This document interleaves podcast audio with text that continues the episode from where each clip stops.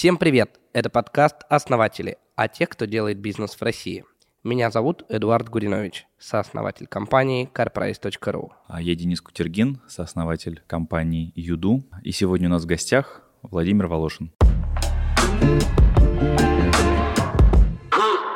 А у тебя это было осознанное решение идти в триатлон? Потому что триатлон это все-таки, ну, будем честны, довольно дорогой вид спорта. Это не футбол, где мячик купил за 500 рублей и бегаешь ну, еще кеды за пару тысяч. Ты просчитывал это как настоящий корпоративный стратег из серии, ага, вот здесь вот целимся в нишу, которая с супер высоким чеком, но еще и растущая. Или это так случайно получилось? Вот смотри, Эдуард, а, даже была статья в Financial Times, а, она звучала так, что а, cycling is the new golf. Велоспорт любительский – это новый гольф но они это развернули через призму количества заключенных сделок между людьми, которые встретились на тренировках или на соревнованиях. И если посмотреть правильно на целевую аудиторию, то выяснится, что там огромное количество владельцев бизнеса и топ-менеджмента. И вот пересекаясь в таких неформальных условиях, люди лучше узнают друг о друге хорошие люди, они вот там сходятся, и мы знаем огромное количество союзов, которые произошли между людьми, познакомившихся либо в кемпе, либо на тренировке, либо где-то на соревнованиях. Либо после финишной прямой. Либо после финишной прямой. Есть прям реальные кейсы, когда миллиардные бизнесы там, одного и второго владельца создавали что-то новое на рынке.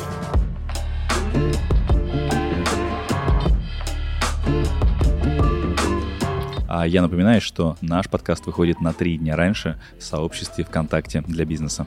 Кстати, партнер подкаста Альфа-Банк. Лучший банк для бизнеса. Запустите бизнес бесплатно с Альфа-Банком. Регистрация и расчетный счет. Сайт или интернет-магазин для онлайн-продаж. И выгодный эквайринг, чтобы принимать платежи онлайн. Альфа-Банк. Лучший банк для бизнеса.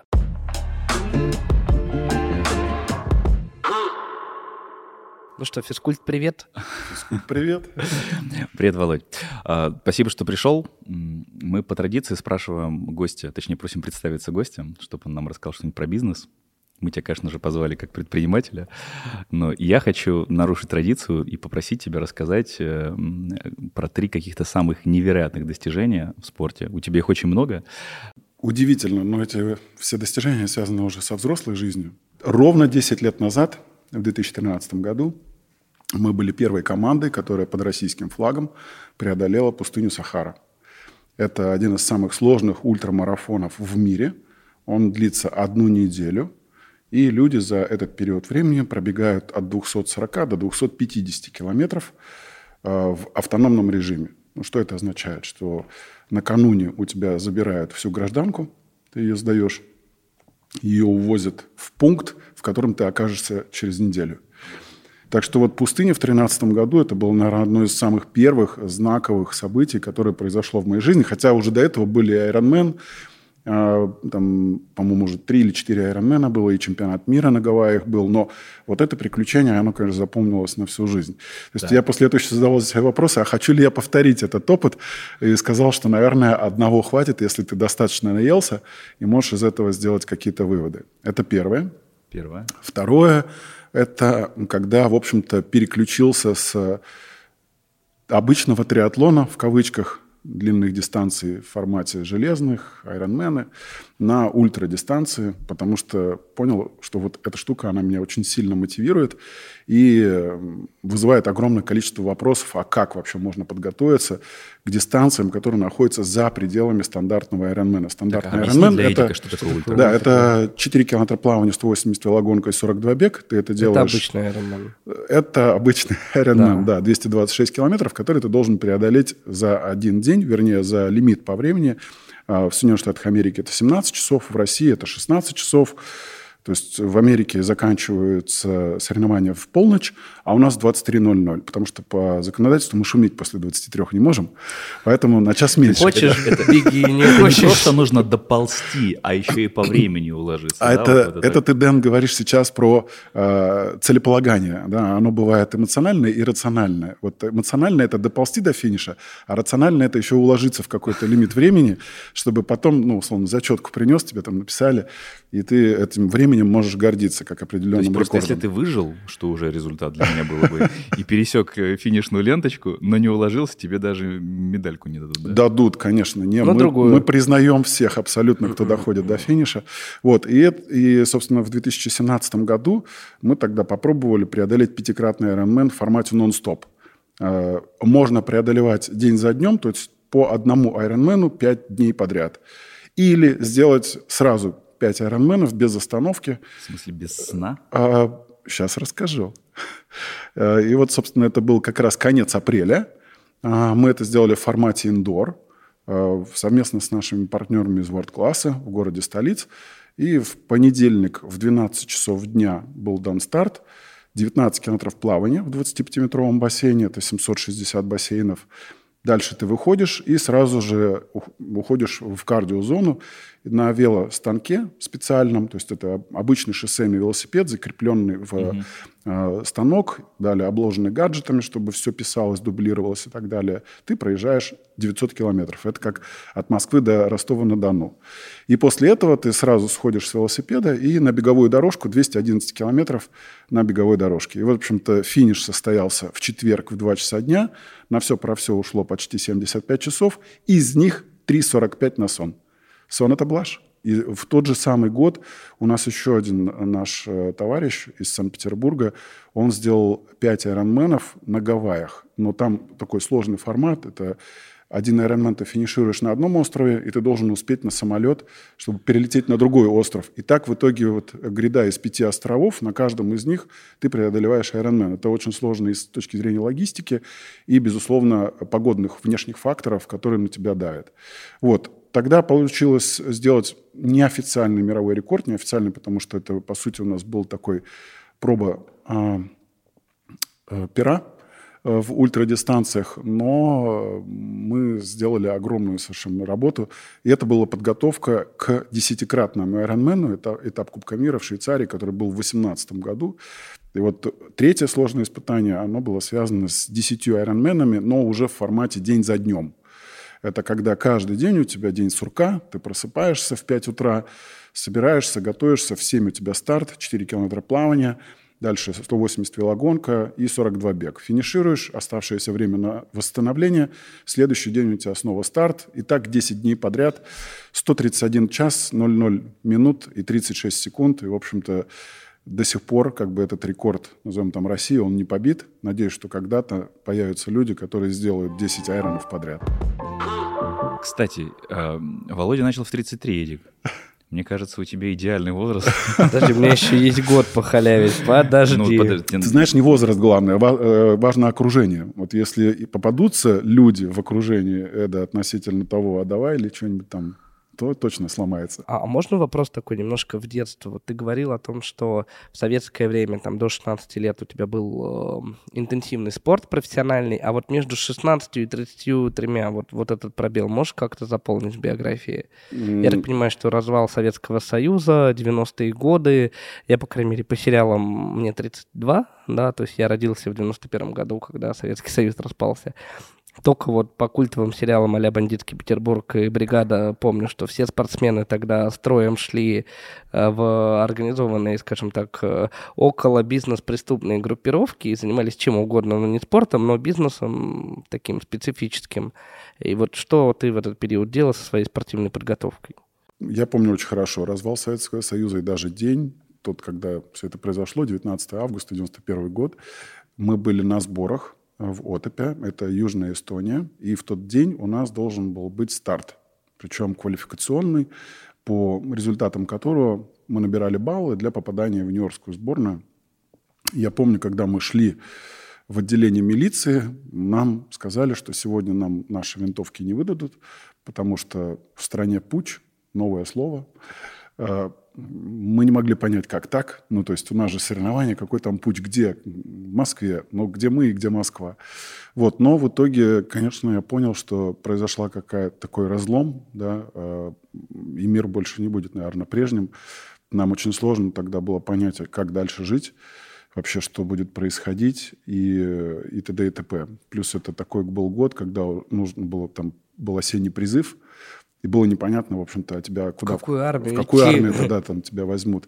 В общем, такой был сложный трансформационный период. И вот э, в 18 лет я помню, что ну, там было уже принятие решения, все, то есть со, спорт, со спортом надо завязывать, спорт должен стать поддерживающей функцией, уйти на вторую позицию, а на первое должно выйти что-то новое. И вот что это новое будет?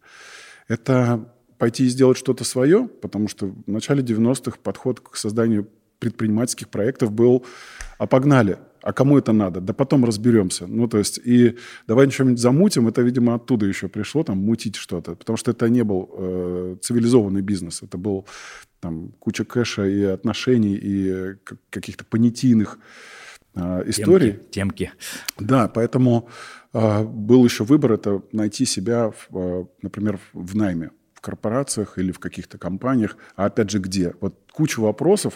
То есть мотивация была очень простая, заработать денег. Заработать денег, да, но вопрос на чем? И парадокс Волошина в том, что э, несмотря на то, что сейчас все твои бизнесы связаны со спортом, да. со, со здоровьем и в целом здоровым образом жизни, и ты вообще там один из ну, примеров и лидеров мнений и ролевых моделей а, и как предприниматель, и как спортсмен, но...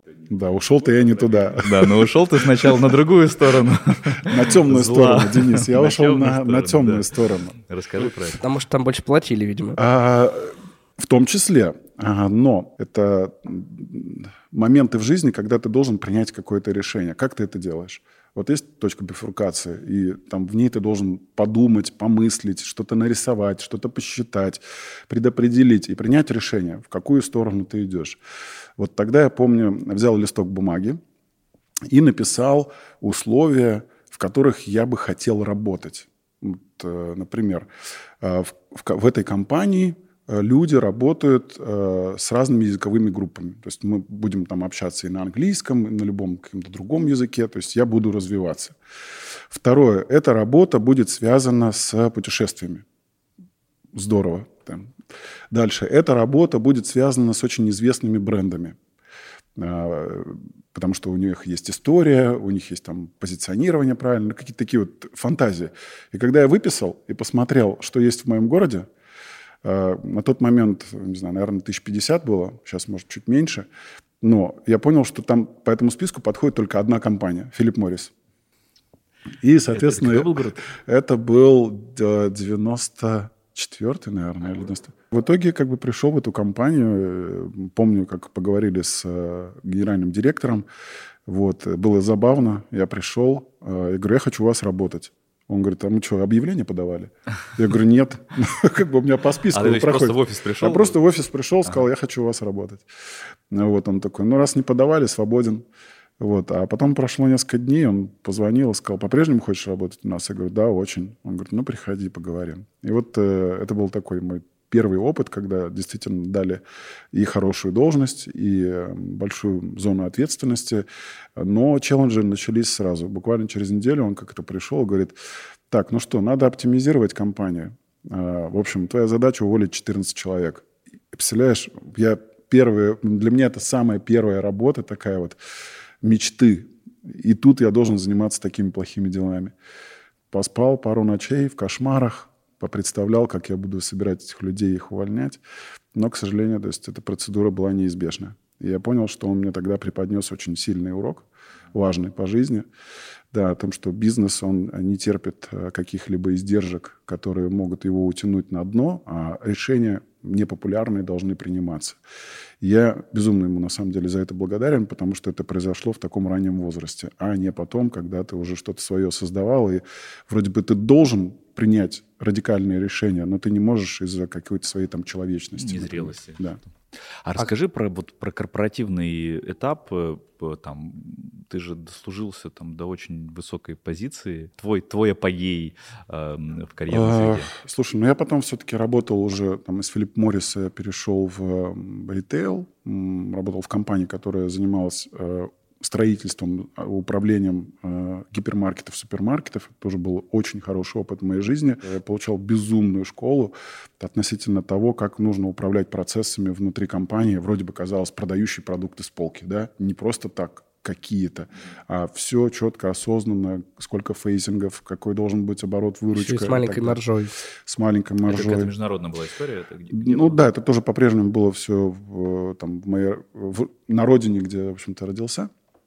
И потом а, уже наступил такой период более осознанный. Это переход в работу Altia Corporation. Это финская государственная компания, где я пять лет отработал уже в маркетинге с международными брендами. Так, короче, сначала ты продавал сишки Да, глобально, да, точнее, да, да, да, потом да. ты перешел в, в алкоголь. Да, Крепкий. да, алкоголь, крепкий, да. Потом у тебя еще был какой-то этот... э, Уильям Грант Санс. э, Это шотландская. конь- Вот, Да, потом да, да. оказался Оружия не хватает, виски. оружия не хватает. Ну, видишь, у меня же биатлон в прошлом, то есть э, стрелять-то я неплохо могу. Вот. после Финляндии ты э, на более да, да, это уже совершенно другой был э, скачок, потому что, опять же, там я в 2003 году помню, мы э, искали, а чем пополнить свой портфель. И выяснилось, что не надо, ну, там, как говорится, ходить за 3 земель. Ты смотришь, кто из твоих конкурентов делает довольно-таки некачественную работу, но, например, у них в портфеле находятся классные бренды.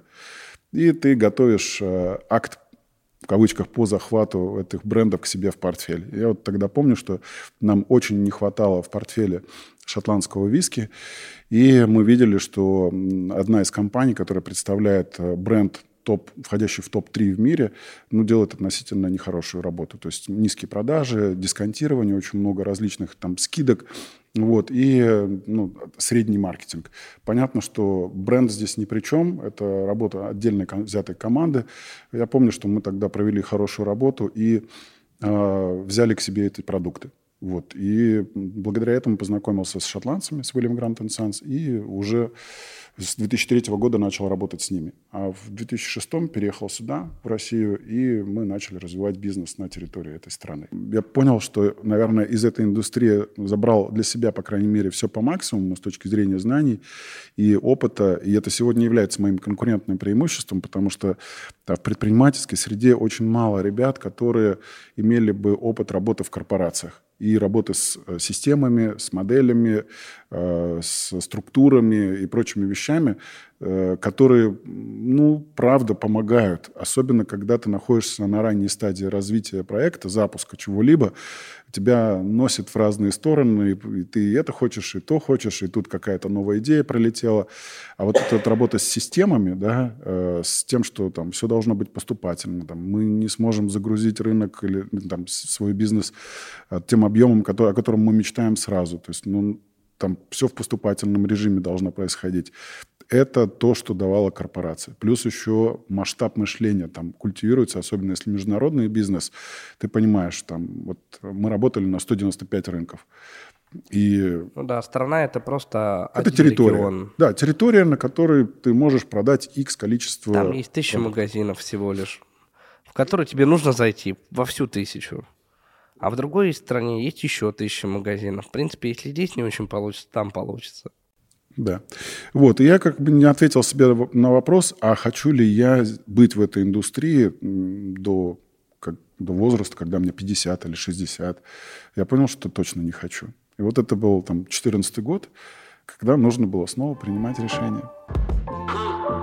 От какого самого соблазнительного предложения пришлось отказаться? Ну вот что приходит в голову? Круто. Ну, вообще таких вопросов редко задают. А, Это был 2006 год.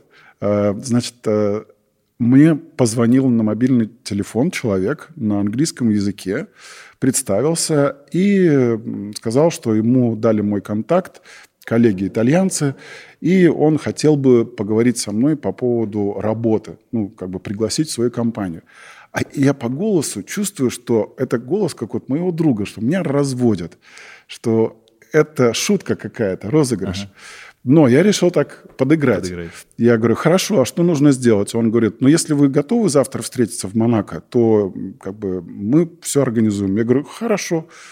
И он говорит, отлично, тогда, значит, завтра в 6 утра вы приходите в такой-то аэропорт, на такую-то стойку, получаете билеты, летите, значит, до Ниццы, там мы встречаем вертолетом и отвозим вас э, в офис Монако.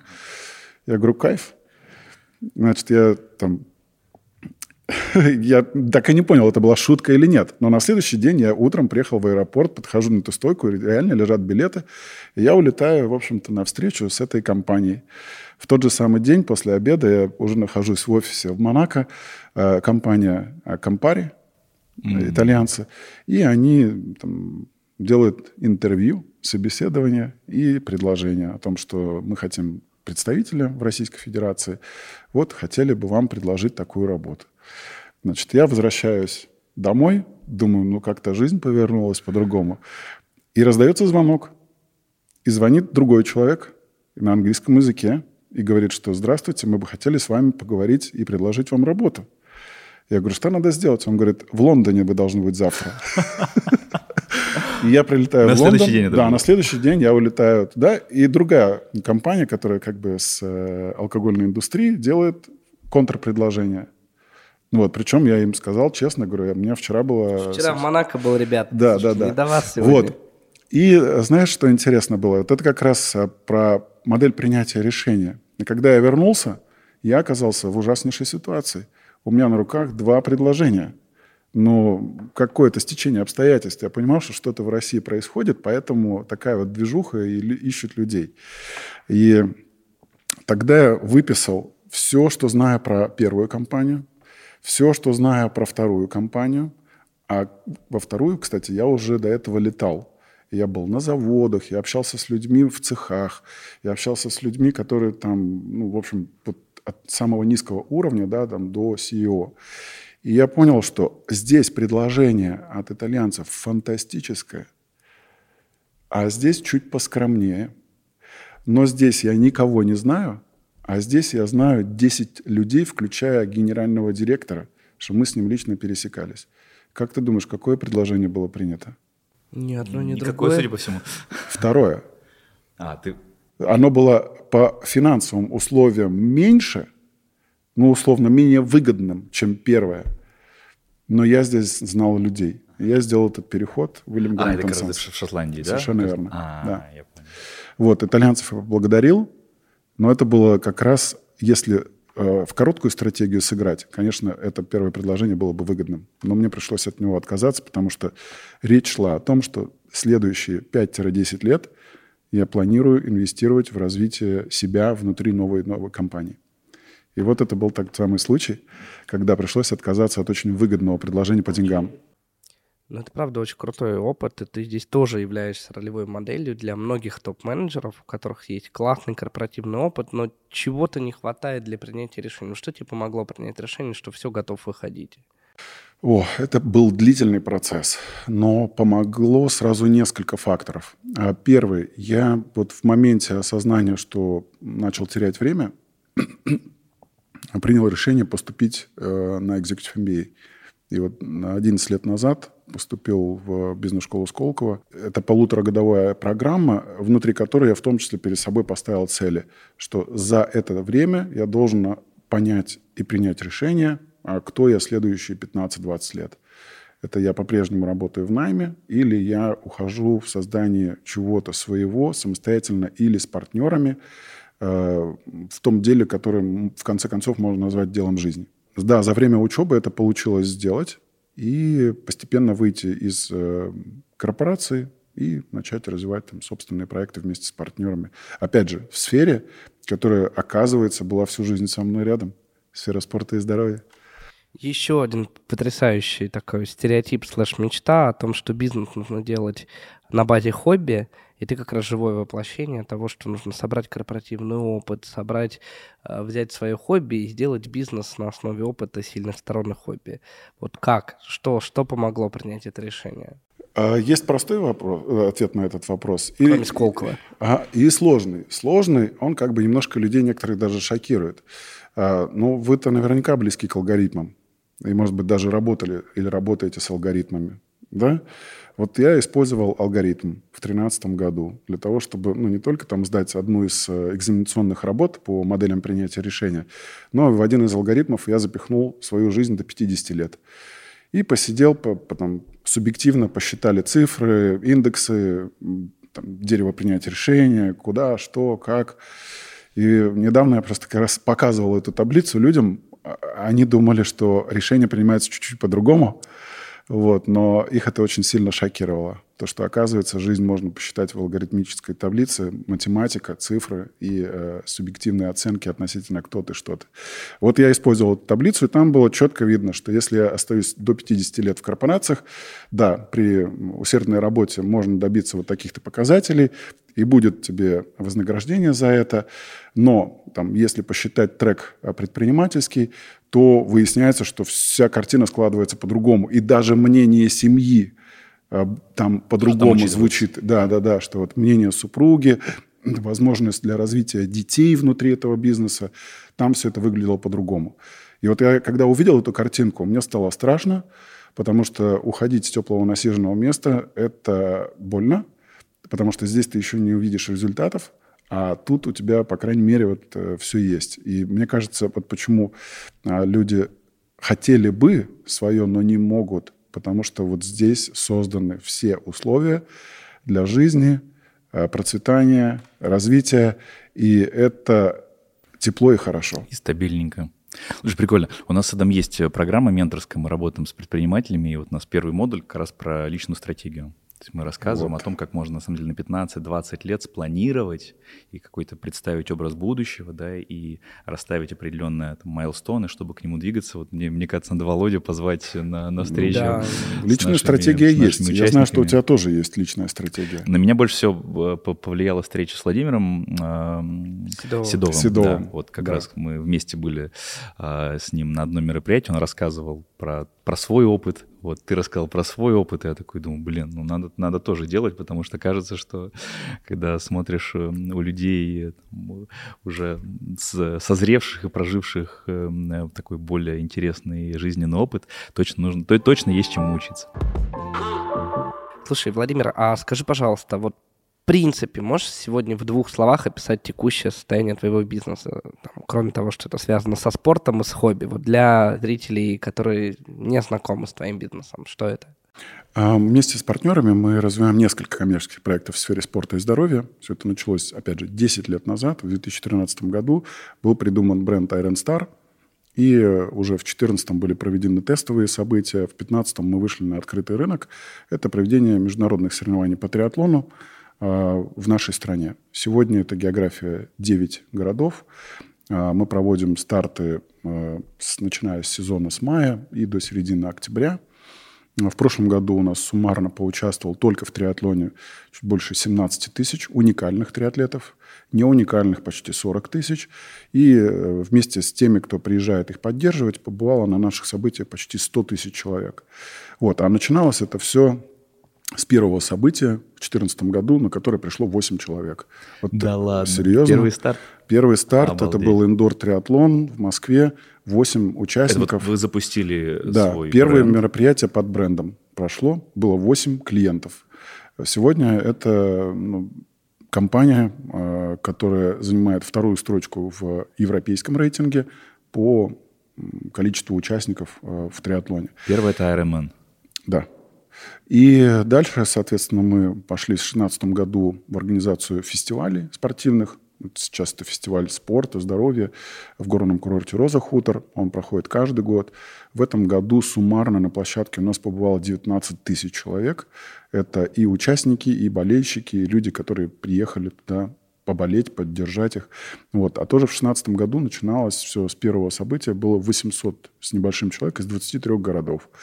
И вот э, 10 лет назад очень сложно было представить, что бизнес в сфере спорта и здоровья вообще возможен, потому что шутка, но в пьющей стране спортом мало кто занимался, особенно на любительском уровне.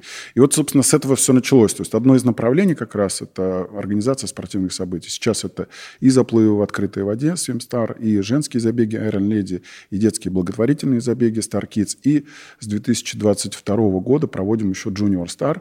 Это выросшее поколение тех Первых восьми человек. Э, первых детей, которые поучаствовали с нами в 2015 году. Многие действительно из них были на первом старте детском забеге. А они выросли Просто. вместе с родителями, родители продолжают заниматься спортом, и теперь, в общем-то, дети участвуют у нас в дуатлонах. У меня такой вопрос. Ну, Ironman суперизвестный бренд, мне кажется, знают все, даже люди от спорта далекие. А, лидер мировой, я так понимаю. А, первое место в Европе, вы на втором месте. А, а, а расскажи, как вы вообще конкурируете? Насколько я знаю, вы же изначально вообще хотели договориться с ними на какое-то партнерство. Вот удивительно, в триатлоне практически все организаторы знают друг друга лично. А, мы общаемся, мы встречаемся периодически на европейских где-то встречах. Я, в принципе, там вхожу в состав. Соревнуемся. А, соревнуемся. Мы привозили коллег в Россию, показывали, как организованы наши события в Казани, в Сочи. Они были действительно впечатлены. Вот. И Ironman зашел на территорию России в 2021 году. Была проведена первая и последняя пока гонка под этим брендом. Она прошла в Санкт-Петербурге. Делали наши коллеги, ребята. То есть идеальный старт. Я сам в нем участвовал. Это вот к тому, что конкуренция, она где на каком уровне? на уровне понимания людей друг друга, там, руководители, собственники, акционеры, это обычные дружеские, хорошие отношения. Потому что мы все работаем над развитием рынка, который пока еще формируется. Странно еще что-либо делить. Нет этих миллионов пользователей, которые должны были бы быть на соревнованиях и так далее. Поэтому с точки зрения брендов, да, конкуренты. Вот здесь очень важную такую нить надо поймать, что конкуренция на уровне брендов. Это задача маркетологов там, отбить э, место в сердце потребителя, чтобы туда поместить свой бренд. А на уровне создателей – мы должны все работать. Одна общая миссия, да? Меня этому научили еще вот э, в Шотландии, потому что территория была маленькая, да, было 80 заводов. И каждый год эти 80 производителей собирались вместе за круглым столом, чтобы обсудить, что будем делать, если ну, например, у кого-то пожар на производстве, у кого-то недостаток э, сырья для производства собственных брендов и продуктов. И для меня это тогда поразило, потому что 80 человек договариваются о том, как они будут поддерживать и помогать друг друга в случае возникновения какой-то. Ну, там, ситуации. Мы производили часть продукции для нашего конкурента, mm. но для другой компании. А почему? Такая вот странная логика да, взаимоотношений. Потому что мы контролировали весь мировой рынок по данной категории продуктов. И если мы внутри начинаем ругаться, то мы теряем часть этого рынка, и на эту территорию заходят другие производители – там, с Северной и Америки и так далее. Совершенно верно. Поэтому, вот, когда мы переносим эту модель на развитие сегодняшнего российского рынка, сферы спорта и здоровья, я тоже стара... я инвестирую в отношения. Я хочу знать всех людей, которые в регионах, в других городах занимаются организацией спортивных мероприятий, циклических видах спорта, кто занимается производством технологий, мобильных решений, там, электроники, чего-то еще, потому что мы все звенья одной большой цепи. И если мы начнем здесь цапаться ни за что, да, то рынок развиваться не будет. А на этом этапе мы должны очень хорошо и максимально друг друга поддерживать. Монетизируешь как-то это сообщество в России? Ну, там, сделочки, инвестиционный фондик, доверительное управление, вот upsi-, upsale'ы помимо тренера? А, я думаю, что, во-первых, в моем окружении практически все ребята либо это выпускники бизнес-школы Сколково, либо финишировавшие марафон или а, поднявшиеся на Эльбрус, или там, сделавшие триатлон. То есть, видимо, других уже не осталось. Это как раз про то, что если ты ставишь самоцелью монетизировать сообщество, ничего не получится. А когда это происходит натуральным способом, когда там люди Не, это понятно, что оно уже произошло. Мы это вопрос простой. Монетизируешь или нет? А, ответ коротко – да. О, вот, вот здесь поподробнее давай. Это интересно. А как? А как? Ну, еще раз, смотри, построение отношений. Вот, например, а, бизнесы, которые мы сейчас развиваем, еще там не упомянул, у нас субстанции в Москве. А, буквально вот к вам я приехал именно с На открытия Сабе? сезона. Нет, мы сегодня открывали сезон в 5.30 утра, утренняя пробежка и потом выход на воду потрясающее утро, классный восход. Вот, э, мы развиваем в том числе наши эти субстанции и развиваем сообщество вокруг этого. Так вот, я к чему здесь? Ты говоришь, как ты это монетизируешь? Во всех этих бизнесах, помимо меня, как минимум еще один учредитель – это выпускник бизнес-школы Сколково. Раз. И все они рано или поздно или уже там преодолели Айронмена, или вот сделали одно из испытаний, которое я перечислил. Да, там марафон или восхождение на одну из самых высоких точек в Клевый у Европе. тебя А почему? к партнерам. А почему? Да потому что мы там друг друга-то на самом деле и увидели. И есть какой-то ценностный код, этический код в том числе, который помогает бизнесу развиваться. И вот э, ты спрашивал, а где там можно было кому-то как-то отказать. Я очень ну, неохотно, видимо, сейчас уже понимаю, почему иду в создание союзов с людьми, которые не с нашим ДНК. Откликается? Так, Эдик, Денис, пойдем тренироваться. Нам сейчас тренера классного дадут дорогого, велосипед за 20 тысяч долларов и вперед. Не обязательно инвестировать в это такие большие деньги. Я вообще говорю, что надо начинать все очень экономно и просто. Хотите, я в- продолжении дискуссии про нетворкинг э, и про инвестиции, я расскажу историю с Володей, очень забавно было. Мы, кстати, с тобой тоже познакомились при Эльбрусе на- Да. бизнес-мероприятии, бизнес-перевал. И мы познакомились с Володей и договорились, что он, говорит, он рассказал, что я каждое утро бегаю там, в 7 э, Зимой и в 6 утром летом. и в 6, да, каждый день. И он зовет себе э, какого-то Предпринимателей, человека. да, руководителей. предприниматели, топ-менеджеры, с кем они вместе бегут, общаются. Вот. И мы договорились тоже, как-то надо было нам по- поближе пообщаться. И почти год мы пытались договориться, там, то что-то у меня не получается, то у Володи очень переносили, переносили. Вот. И как-то назначили мы дату. Вот, это было воскресенье с утра. А для меня, в принципе, в 7 встать — это уже подвиг. Особенно Всем это уже быть на, Уже стоять нужно, да. на пробежке. Вот. И что-то в субботу, а, я уже не помню, что мы отмечали, но, в общем, я люто а, напился. Вот прям так хорошо, с друзьями. То ли мы, не помню, в общем, что было. Но, в общем, домой я пришел там часа в три, в четыре, и такой думаю, ну, завтра по-любому отменится, уже там пятый или шестой раз, и я как бы поставил себе будильничек, вот, думаю, ну, Володя, наверное, напишет опять, не сможет. И что ты думаешь? Там, часов в шесть мне приходит смс типа, так, Дэн, ну что, все, сегодня в силе, давай, я тебя жду. И, и я, и я понимаю, что мне, с одной стороны, как бы и хочется, с другой стороны, я понимаю, что я, я мало поспал, ну вот, я на морально-волевых, ну, в Лужниках с тобой, да, встретились, вот. Это было, ну и пробежали такие десятку, наверное, да, не это. А, а Володя уже пробежал сколько-то там до меня, то есть это была вторая его пробежка в этот, в этот день. Он уже с утра там успел побегать там.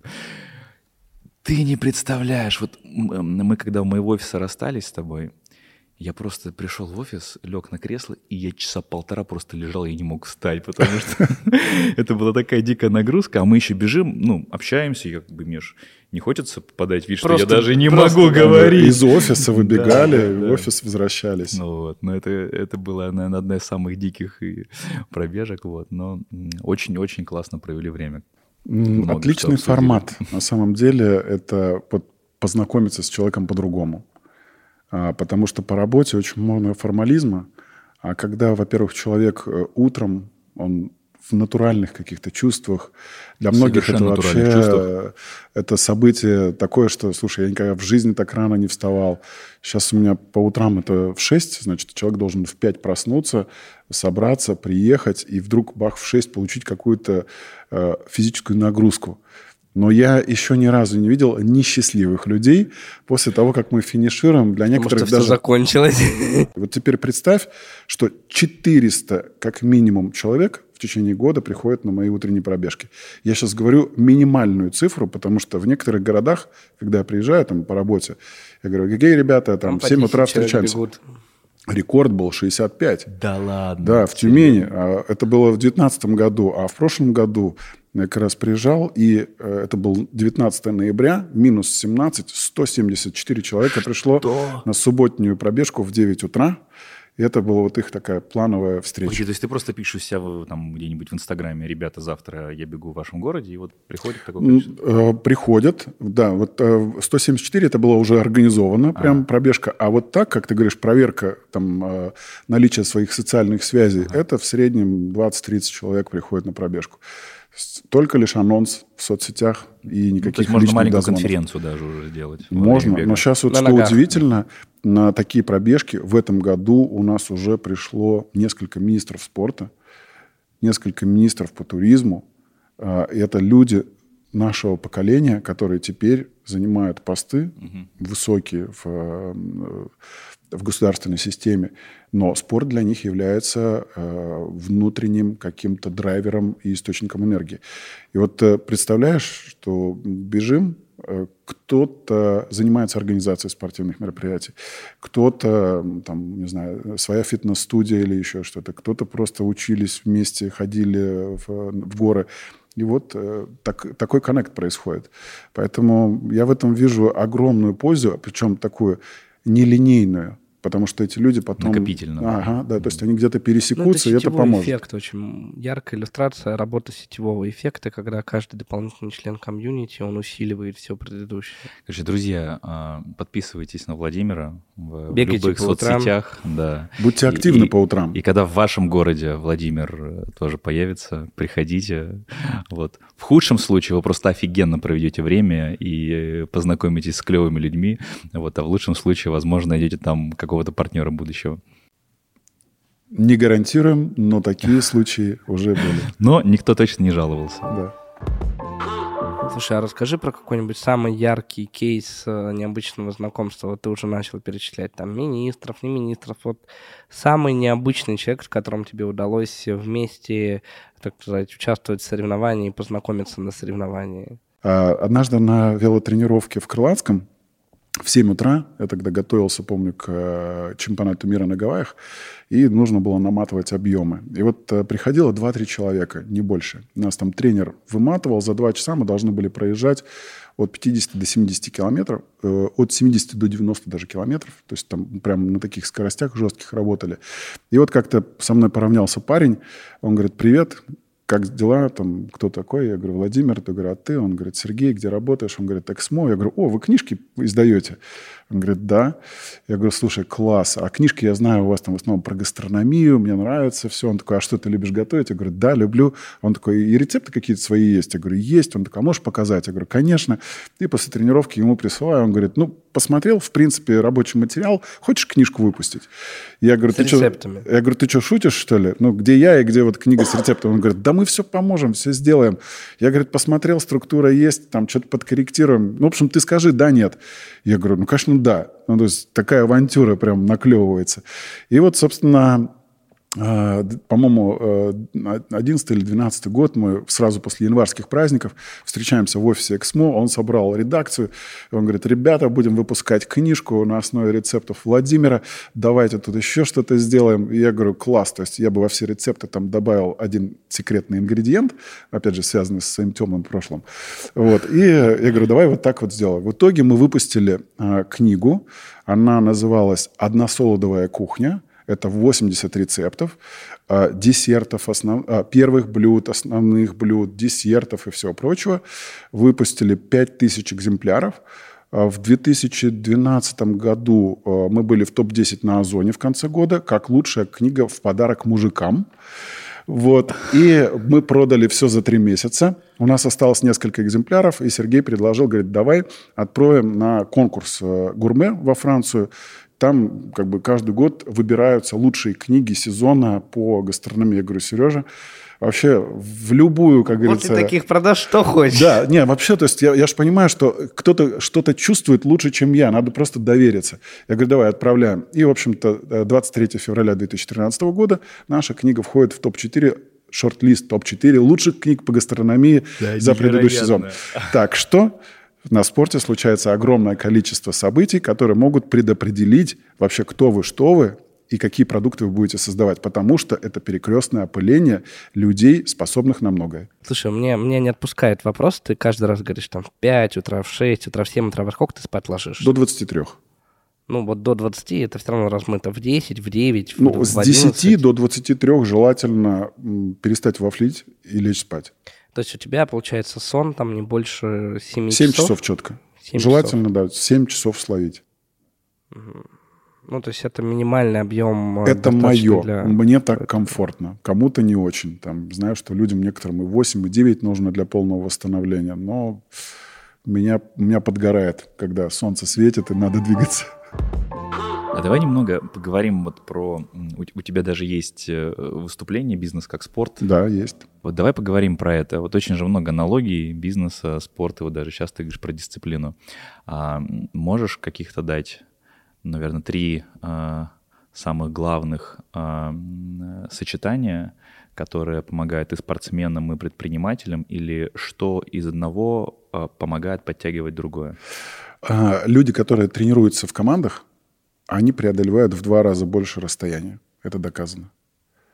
Люди, которые тренируются в командах, на 30% раньше достигают поставленных целей. Тоже доказано. Ты про командные виды спорта? Это про то, что вот даже в, казалось бы, соло-видах спорта, Ага.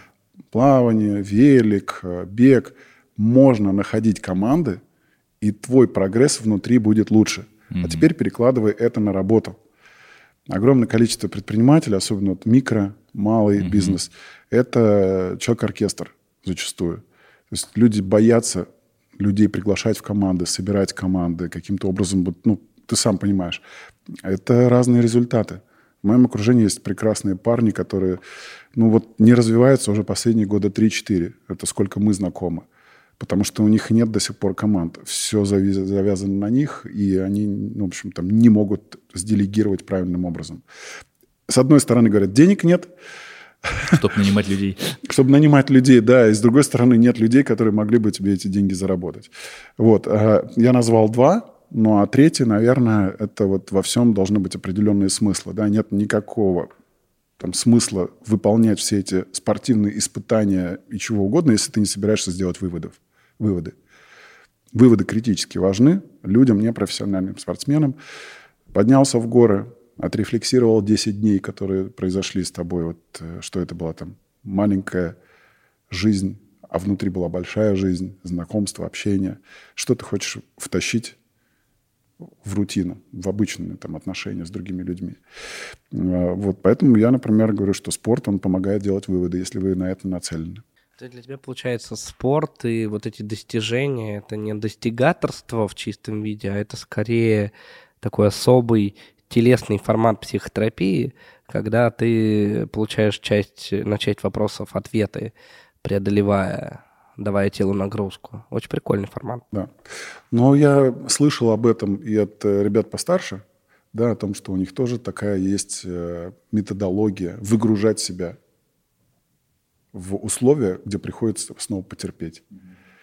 Потому что некоторые говорят, в бизнесе у меня уже равных нет, а здесь мне снова приходится доказывать, что я лучший. Потому что ты находишься на линии старта с другими людьми, которые могут оказаться лучше, чем ты. Мгм. Ну, наверное, этим можно объяснить, да, потому что э, в какой-то момент, вот даже там, в моем окружении, там ребятам, наверное, которым в районе 40 лет, ну, плюс-минус, а, как будто бы а, стало очень много людей, и ты смотришь, кто-то купил велосипед, кто-то там плавает, кто-то бегает, и потом вот эти все фотографии с медальками, как будто бы все сговорились. И вот в какой-то... Окружили. Секта, Да, это да, секта. И в какой-то момент кажется, что как будто бы это просто стало модно. Ну, то есть это не вот то, о чем ты Модно или говоришь. стало нормой? А вот мне кажется, что это больше стало как часть какой-то поп-культуры предпринимателя, что ты не можешь а, не делать этого. Давай возьмем вот Эдика, да? А, вот сколько... мне сегодня сколько нужно- отдаешь? Эдик, я все-таки надеюсь сделать, сделать из тебя спортсмена, да. В нашем тандеме хотя бы один спортсмен должен быть. Вот. А вот сколько ему потребуется времени для того, чтобы ему там пробежать, э, там, ну, хотя бы Айронмена половинку? полного. Ну, хотя бы половиночку. Ну, давай полного. чего Ну, с сегодняшнего момента от двух до трех лет. Это если а, подходить к этому с умом, а не так, как мы любим, с места в карьер. Типа вот э, все побежали, и я побежал. Потом ты, во-первых, может это быть не негативный первый опыт. А, Я не рекомендую что-то новое в жизнь втаскивать через негатив. Первый опыт всегда должен быть положительным. тогда это останется с тобой на долгий период жизни. В этом надо разобраться, к этому надо подойти. Это же не физические испытания 100%, а это еще психологическое испытание. Человек сталкивается с такой нагрузкой или с болью, Бежит которую думает, он никогда не, не терпел. Да. И мозг, он там срабатывает и говорит, братишка, заканчивай, ты что вообще творишь-то, да? Очень здорово, что ты являешься таким системным ментором для своих партнеров и сотрудников, для тех, кто бегает вместе с тобой. И мы благодарны тебе Денисом за то, что ты выступаешь таким на короткой дистанции на протяжении нашего видеоподкаста, тоже таким тренером, ментором а, для всех наших зрителей. Спасибо тебе огромное. Вот скажи, вот 10 лет назад, когда ты запускал себе бизнес, это было ровно 10 лет назад, вот какое бы ты письмо написал сегодня себе в прошлое, на 10 лет назад, с какими бы короткими советами, что бы ты там написал? Как можно раньше начни работать с большими компаниями, потому что они научат тебя и дадут некий такой импульс правильному продукту. Да? А сегодня мы четко совершенно это понимаем, что если бы мы как можно раньше начали работать с большими игроками, то и технический запрос был бы другим, и продукт бы выглядел по-другому. И мы, понятно, подошли к этому спустя какой-то период времени, но был определенный период упущен. Это не из-за того, что мы не знали. Мы просто сейчас рефлексируем по поводу этих 10 лет. А второе – это как можно раньше стать частью профессионального сообщества или взять его и создать. Потому что сегодня, спустя вот эти 10 лет, я понимаю, какое количество кризисов произошло. 14 20 22 это внешние потрясения, которые очень сильно на нас повлияли. И в самых сложных ситуациях большое количество предпринимателей очень часто оказываются одинокими. И ему не к кому обратиться. Если ты проинвестировал в создание своего сообщества или стал частью этого сообщества, это может быть спорт, хорошая штука. Это может быть бизнес-образование, это может быть какие-то клубы да, деловые то тебе там гораздо проще будет в, в особо сложных ситуациях. Да? Вот. И третье, я бы рекомендовал тем, кому по бизнесу это хорошо подходит, э, развивать свой личный бренд. Потому что в самых кризисных ситуациях твоя репутация может спасти компанию. Это, опять же, тоже пройденный опыт э, последних 10 лет, когда я видел, как бизнесы валятся, и никто их не спасает, потому что репутации у основателей нет, или она очень слабая. И наоборот, бизнес рушится, все готовы подать на тебя в суд, но репутация и личный бренд предпринимателя сильная, и люди понимают, что этот справится с любой сложной ситуацией. И он транслирует эти ценности, всегда это делал, поэтому мы здесь на режиме доверия в том числе можем продолжать работу и где-то на какие-то вещи закрыть глаза. Это то, что я бы порекомендовал. Ну и лично развиваться, не устаревать.